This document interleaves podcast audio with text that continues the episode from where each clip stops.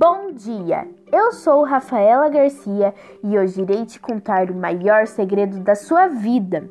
Um pai de família sempre falava aos seus filhos que quando eles fizessem 12 anos, ele contaria qual o segredo da vida. O mais velho ficou ansioso para saber e finalmente, quando completou 12 anos, foi ao quarto do pai de madrugada. Pai, hoje eu completo 12 anos! É mesmo, filho, parabéns! Você disse que quando eu completasse essa idade, iria me contar o segredo da vida.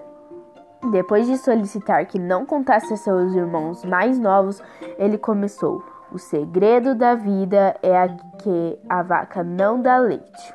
O filho espantou surpreso e o pai continuou: Para ter leite, temos que nos levantar de madrugada, pegar o balde, ir até o curral, passear entre os inevitáveis montes de estrume, conduzir uma das vacas até uma repartição separada do curral, amarrá-la, deixar o bezerro mamar um pouco, desinfetar as tetas e fazê-las esguichar o leite.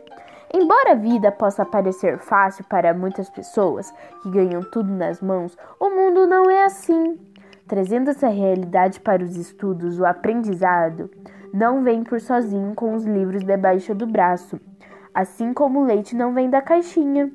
Quem prosperar, seja do ponto de vista econômico ou nos estudos, há de se esforçar. Persista todos os dias com paciência para escolhermos bons resultados.